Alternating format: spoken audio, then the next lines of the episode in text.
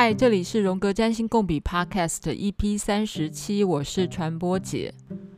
你小时候是那种喜欢画地图的人吗？或者是如果你是那种喜欢玩扮家家酒，我的意思是说，喜欢把你自己的空间或是你的家，然后用乐高或是用各式各样的玩具或是纸上画画。把你自己想象的空间，把它配置出来的这种游戏，不管是以真实实际的情况的再现，或者是把你理想中想象的样子画出来，或是把它堆积木堆出来，这样的一个历程跟概念，就是所谓的画出你。心中理想中的空间的样子，等于你在画一个理想中的居家地图。这整个过程就是在建构一个你想象中或是真实的住家地图。然后把它画出来的好处是，你确实落实了那个样子、那个形象，就好像你。了解了你整个空间的规划，譬如说你的书桌放哪里呀？你的茶几放哪里呀？然后书桌上可能放了一个小娃娃，然后地板上可能有一个小地毯啊，然后你可能又有一个什么桌子、椅子啊、书柜啊，放在哪里？你都把它画出来，画在纸上。其实这就是画地图的概念。就是你很清楚的把你所想象的空间，把它落实在纸上。你希望怎么样的安排你的房间才会最有效率，然后最符合你的想象，也最幸福的感觉，就叫做画地图。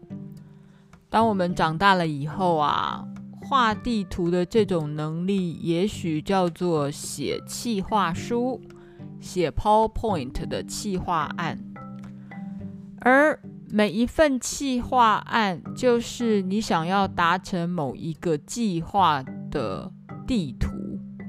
当然，不一样的时空背景，不一样的人画出的地图差很大。举例来说，十五世纪之前，大航海时代来临之前，谁知道地球上的五大洲长什么样子啊？那现在人人都有 Google Map，都很容易的掌控你所身处的环境跟地图长什么样子。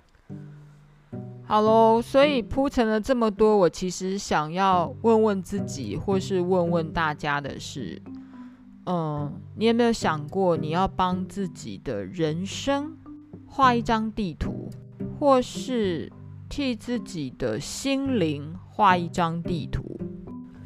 我相信哦，呃，此刻听到我这个 podcast 的人啊，应该都有差不多类似的欲望，就是想要寻找自己生命的地图。事实上，所有的心理学家、哲学家、占星家都在做同样的事情。占星的星盘，或是紫微斗数，各式各样的命盘，其实就是生命的地图，不是吗？然后，许多的哲学家发展出一套论述，说穿了，那就是他的人生信仰跟他的人生地图啊。还有任何的心理学家也是啊，他发展出一套学说或信仰，那也是他的生命地图。至于我，或者是我讲我们，包括你，因为你正在听我的这个 podcast。我相信你我可能都喜欢拿星盘作为我们的指南针之一，或叫做罗盘嘛，哈，就是它替你 locate 你的生命的方向。然后，也许你也跟我一样，喜欢拿荣格的心灵地图作为我们人生的指南针。绕了半天，其实我是来推荐一本书了。荣格心灵地图，这是立讯文化出的一本书，作者是莫瑞史丹 （Murray Stan）。这本书是这个世界上少数我曾经读得滚瓜烂熟的一本书。理由很简单，是因为当时我在苏黎世在念这个荣格心理学的时候，我我念的这个 program 是最基本的啦，叫做 Fundamental Theory，就是。嗯，要写一个 paper，然后考一个试，考过以后我就可以拿到这个基本理论的证书。所以当时考试的参考书目最重要的就是这一本。然后我最幸运的事情是，这本书我刚好在苏黎世的图书馆里面借到了中文版，好，就中文版跟英文版对照的读。因为考试是用英文考啊，因为老师给你口试出考题就是用英文嘛，所以你当然是中文、英文都要读啊。读了我不知道是几次了，也许两三次吧。当时我还找到了中文翻译版的几个错误，不过现在我现在手上又去重买了一本啦，是嗯，我不知道是第几版了，并不是我在苏黎世图书馆借到的那个版本的。的中文版不是我自己自吹自擂，当时我考试的成绩可是第一等级的呢，意思是说老师不能给再给我更高分了。这可能是我有史以来作为学生考试考得最好的一次哦，因为我没有考过第一名，这也是好几年前的事了。我现在可能也忘了差不多了。不过当然，我相信荣格的心灵地图大概已经种植在我某一个意识或潜意识的层面了。讲这个话是什么意思呢？就是。嗯，有一个心理学的 term 叫做内摄 （introjection），就是你完全内化了这一套系统。好，举个例子来讲好了哦。嗯，我们要完全内化占星的这套系统，我们才有办法去继续往下来讨论占星学。譬如说，为什么第一宫？是属于自我，是属于人格面具。第二宫为什么是属于财帛？第三宫为什么是属于手足跟沟通或是学习？就是你把那套规则给内化了，而且也完全的同意他、认同他，这个叫做内摄或摄入。它也是一种心理防御的机制啦，但是。我们学习任何东西，如果不认同它、同意它，啊，如果不认同、不同意，就不要学了，不是吗？好啦，这个这个当然是有另外一个层面的问题了。其实，呃、嗯、呃，所有对于荣格心理学有怀疑的人，就会认为荣格的心灵地图完全是荣格自己的一种想象。但无论如何，我自己就是还挺喜欢他的这样的想象，然后也带给我的生命无比的有趣。同样的道理，我们学习占星，你也是觉得占星对于星座的定义、对于行星的定义、对于宫位的定义，你也都认同了这些定义，不是吗？然后你认同这些定义之后，你会觉得。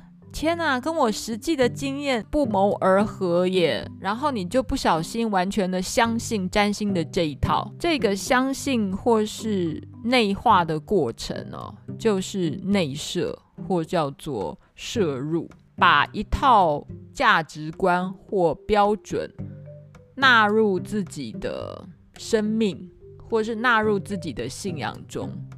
或是我们简单来讲，我们就是吸取别人的价值跟标准就对了。但是我可以跟各位报告，就是荣格在切割心灵的范畴，跟去区辨心灵的各种内涵的差异，你会觉得太妙了。所以也有人说，荣格心理学是一门艺术啊，并不是科学啊。但有的时候，我也觉得科学就是一门艺术啊，从来也不是真正的科学啊。好啦，这种这种 arguments 啊，这种争论会讲不完。我还是老老实实的把这本书的第一章表层谈什么叫自我意识，把它说清楚。所有的荣格派的老师在画、在区辨荣格的心灵地图的时候呢，通常在黑板上会画一个小圈圈，然后那个小圈圈他就会说这个叫做意识，然后在这个圈圈的外面啊，它叫做潜意识。在这个大黑板里面，意识跟潜意识的比例呀、是怎么区分呢？简单来讲，叫做不成比例，就是有范围的地方，一个小小的一块，那叫意识，然后整个蔓延出去，完全像太空一样大的地方，那叫做潜意识。荣格心理学其实注重的部分啊，是那个无远佛界的潜意识。毕竟荣格哦，对于意识底下所埋藏的潜意识是比较感兴趣的。譬如说，他讲的原型 （archetypes） 这些东西就是来自于潜意识的，所以荣格心理学又称之为原型心理学。荣格就是对于探索潜意识里面的原型或集体潜意识里面的各式各样的事情是感到非常兴趣的，然后这也就是荣格心理学之所以迷人的地方。好了，我们还是来认真区辨一下自我跟意识之间的关系。自我的英文叫 ego 啊，哈，E G O 这个字大家常常在使用它的时候，通常是负面的，会说：“哎，你这个人 ego 很大耶。”意思就是说你超自我的，你超自私的，你这个自私自利。突然说你 ego 好大哦，egocentric，自我中心 ego。至于 consciousness，conscious 就是意识，好，名词 consciousness。但是我觉得 conscious 跟 consciousness 常常都是同一个字啦，都拿变成名词了。下面有一段话，我还是好好把它念一下。自我这个词汇指的是个人拥有一个展现意志、欲求、反思和行动中心的经验。说穿了，我们要活着，或是展现自己，或是我刚才录整个 podcast 的过程，我当然只用 ego 在录啊，因为我讲的每一句话。都必须是要展现我的意志，然后我做这件事情当然也是我的欲求，然后我还可以反思来反思去，然后并且拿出我的电脑把它录音出来，把它做出来，这当然都靠我的 ego 啊！我再来念下一句话：自我是一面心灵能自见自觉的镜子。心灵内被自我掌握和反映出来的程度，就是它归属意识领域的程度。这句话是什么意思哦？就是自我到底有多大，或是自我可以被你意识到什么程度，那个是浮动的。后面也许我会再重复一次。简单来讲，你十岁的自我跟四十岁的自我是一样的吗？应该不太一样嘛，吼！但话又说回来喽，不是说四十岁的自我就会比十岁的自我厉害哦，应该是说，也许那个自我是同一个自我，只是那个时候不同的年龄或不同的背景，或是不同的疾病，会让你展现不一样范围、不一样内容、不一样形式的自我。意思是说，有时候自我的内容。会不见了，会被你压抑到潜意识里面去。荣格自己说过一句话，他来定义什么叫自我。自我仿佛是构成意识场域的中心。那什么叫做意识？意识就是我们知道的事物叫意识。那相对于意识叫做无意识，就刚才我讲了嘛，一张纸，我们中间那个圈叫做意识。然后圈圈之外的，哦，就通通叫无意识。那什么叫做无意识？无意识就是我们所有不知道的东西，通通叫无意识。简单的来说，就是意识。如果你画成一个圈圈，那那意识中间如果有一点，那个中心叫做自我。其实人类不是地球上唯一有意识的生物。譬如说，你家养的狗狗跟猫猫，你一定觉得他们一定有意识啊。在 Maurice Stern 的这本书里面啊，举了一个例子，他说有一位朋友目睹自己女儿诞生的那一刻啊，这个母亲她说，她看着这个刚刚诞生的小婴儿，在她眼睛张开之后，还环顾了房间的四周，然后感觉他把四周的景物都纳入的眼帘。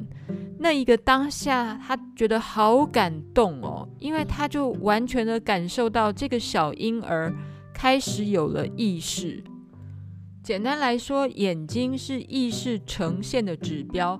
比如说，你看着一只动物在看着你，这时候很明显嘛，你就知道他看见你了，你可能成为他的猎物了。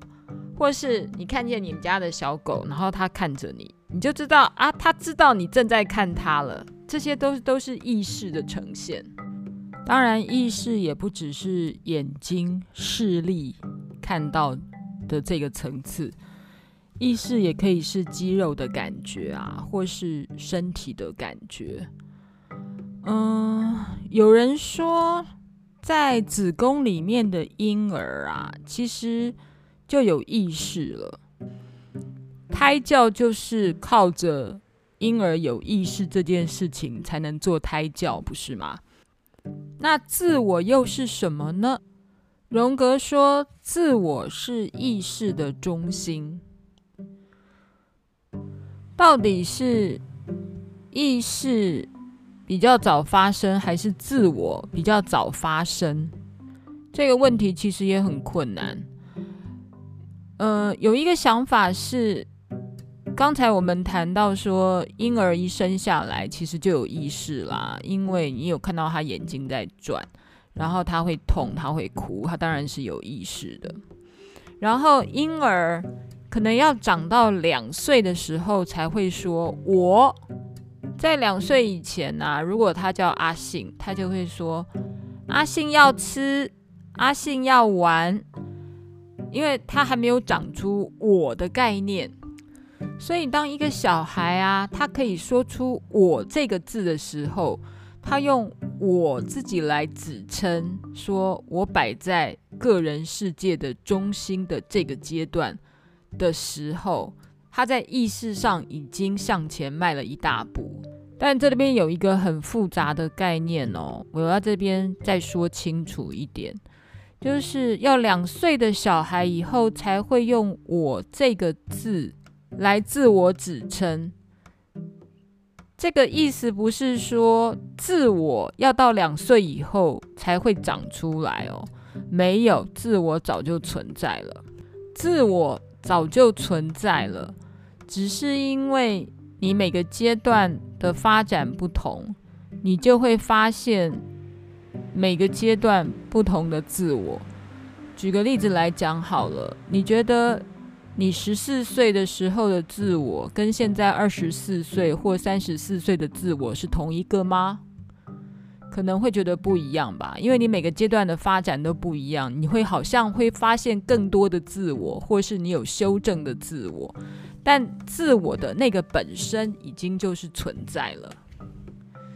这边有一个例子哦，在这本书的第二十八页。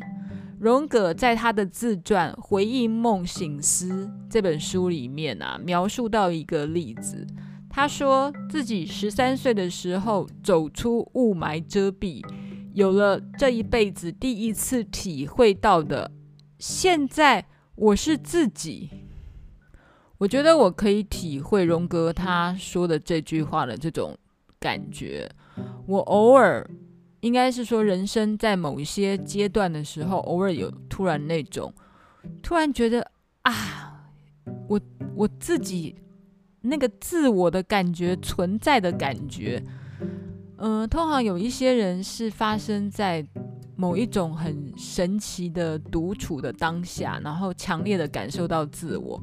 也许得去爬到玉山的山顶，然后感觉到自己的身体跟精神，然后突然有一种开悟的感觉，或是有一种很奥妙的灵光乍现，或是一种突然觉得很存在的感觉，有没有？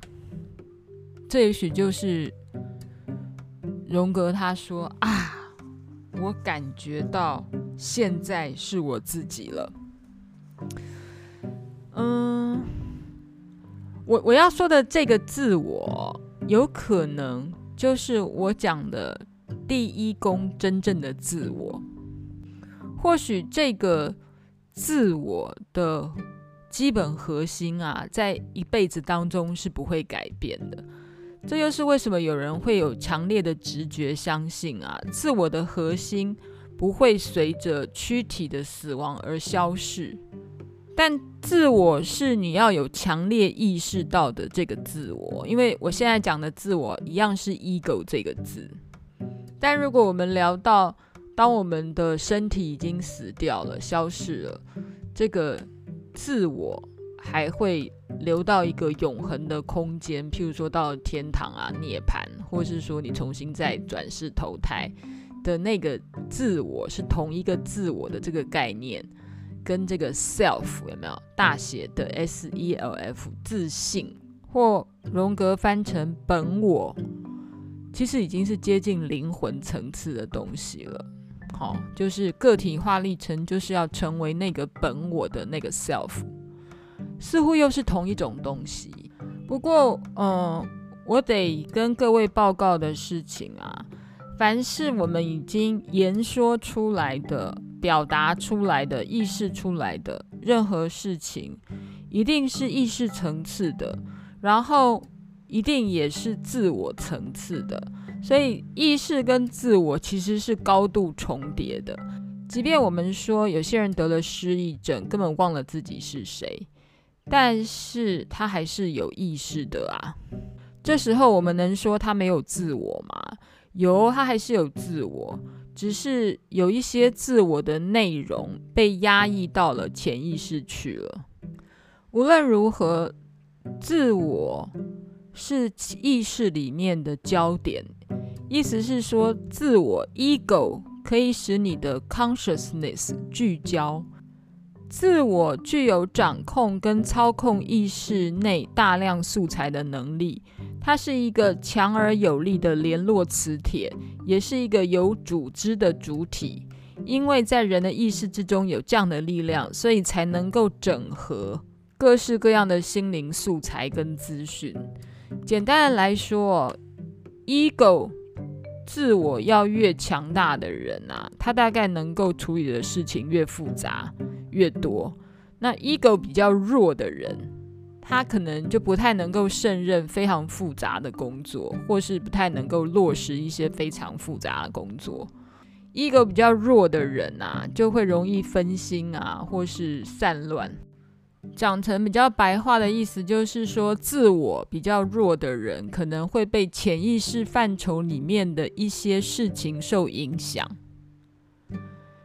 譬如说，精神分裂的人，就是因为他的自我很弱啊。他的自我没有办法把他拉回现实的生活里啊，所以他他的自我可能就被潜意识里面的有的没有的事情给吞噬掉了。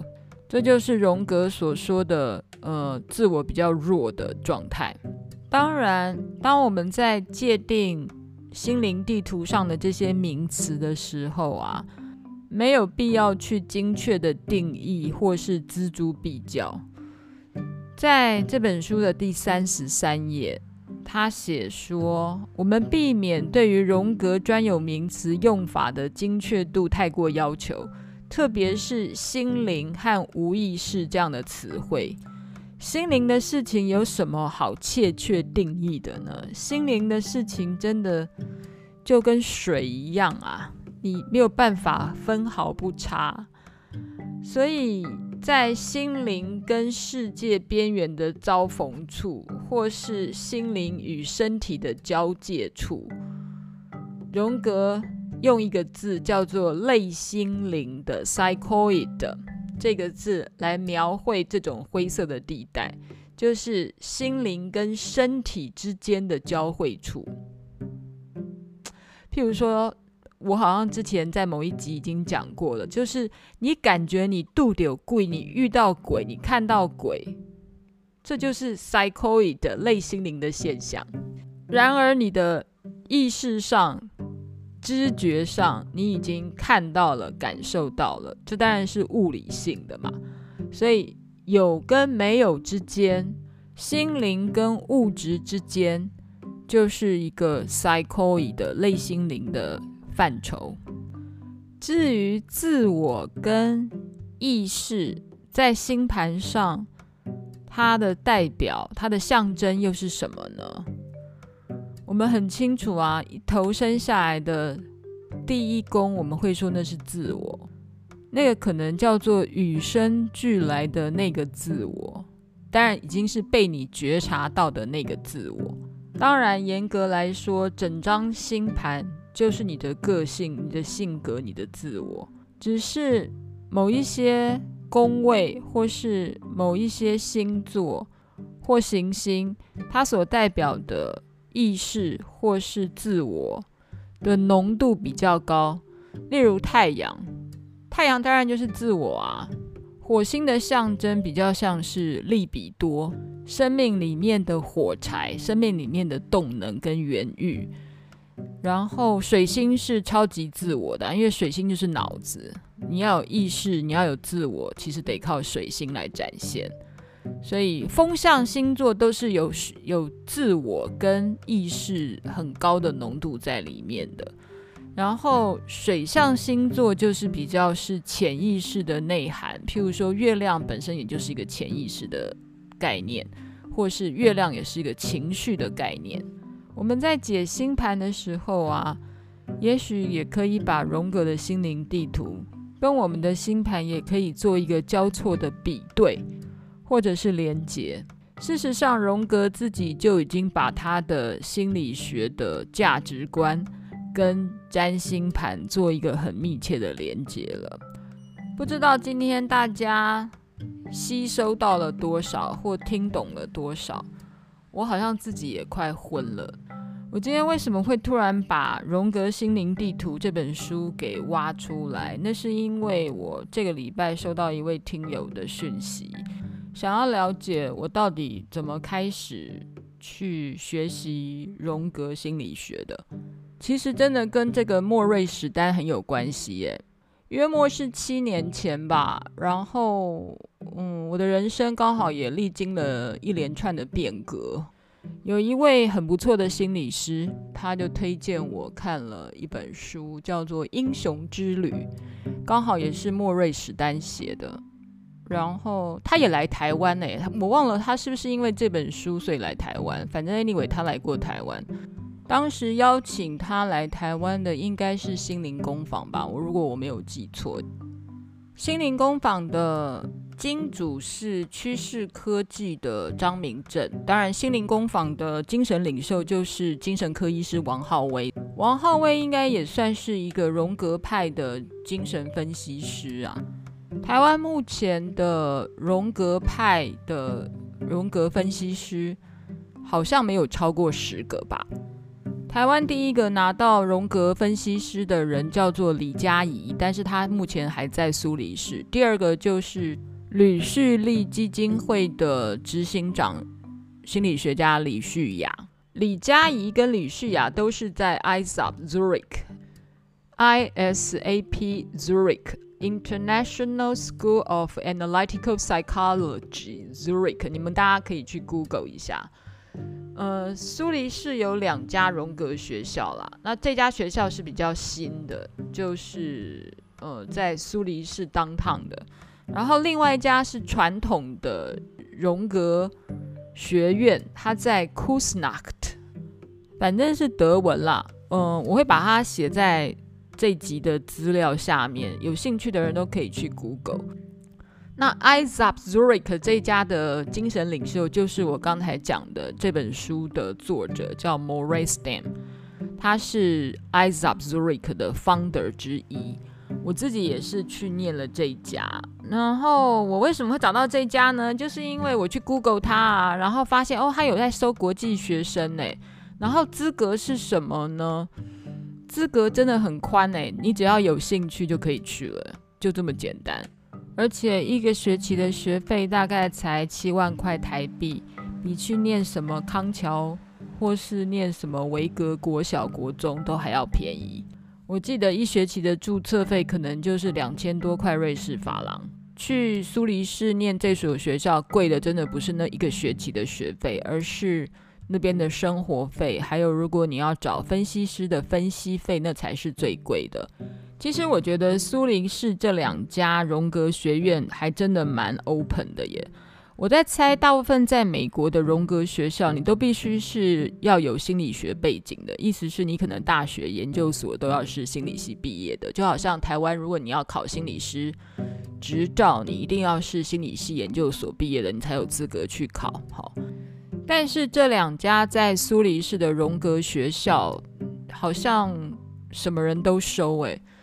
不过荣格心理学真的还蛮冷门的啦。然后会千里迢迢大老远跑去做申请动作的人，应该要动机很深，而且通常也都是有一点年纪了，你才会想要念荣格心理学。嗯，我的确是有遇过那种很年轻的朋友，但是他们可能都是大学是心理系的。但是我有更多的同学都是别的专业，譬如说我有同学是牙医，然后有两个我的比较好的日本的同学，有一个是电脑工程师。当然，多数的学生都是为了要成为荣格分析师。成为一个荣格分析师的训练啊，你如果比较认真、比较快速的话，也许五六年，五六年你可以拿到分析师的资格。我现在谈的是按照正规的训练，大概真的要五到七年，甚至于更久，因为光是你被要求要分析的时数，可能就超过四百个小时啊，一个小时如果以便宜的话，大概一百一十块钱瑞士法郎来算的话，你可以自己乘乘看，就是一百一十块瑞士法郎乘以四百，四百个小时嘛，这就是你最基本要付出的代价。嗯、呃，所有的精神分析，你自己都必须要有很深厚的被分析的经验。其实，还台湾现在目前是有很多个荣格派的分析师。你可以上网 Google 到，譬如说知名的邓慧文，哦，他也是一个荣格派的分析师，只是他算是 IAAP 给台湾这种还没有什么分析师的国家一个特殊的管道，叫做 Routers 啊，就是让你快速速成班，让你赶快得到分析师的资格。所以台湾有几个心理学家，当然他们都是有深厚心理学或是精神科医师背景的人，快速的拿到荣格分析师的资格。不过我觉得要成为一个荣格派的分析师啊，那个比较大的乐趣哦，还是在于你被很厉害的分析师分析的那个历程，我觉得是最有意思的。我在苏黎世待的那两年啊，刚好我的木星从十一宫进入十二宫的那两年，这真的不是故意安排的，我并没有按照我的流年去去计划任何事情，任我的命运就是这么发生了，就刚好在那两年，命运叫我去探索潜意识。好啦，我觉得人生应该是这样啦。你的心里念嘛，会有一个冥冥中的动力，在对的时候做对的事。如果你有跟你的灵魂或自信好比较有连结，我只能说比较相对有连结，因为我们到底跟自己的灵魂连接到什么程度，我真的不知道。不过你自己可能会有一点知道啊，就是说你到底现在人生是不是走到你正确的道路上，或是你自己是每天过的是相对比较开心的，然后比较扎实的，是比较有力量的。如果你每天都过的是比较有力量的，有可能就是走在对的路上。不过人生的心情是起起伏伏的啦，也不是一直都往上爬了，有时候会犯错啊，有时候会倒退啊，有时候会前进啊，这些都是很自然的。今天先这样了，欢迎来传播姐实验室的脸书上回馈、批评、指教、找麻烦都欢迎。当然，更欢迎的事情是，请你到苹果的 Podcast 上面留言支持跟鼓励，感谢大家，我们下次见。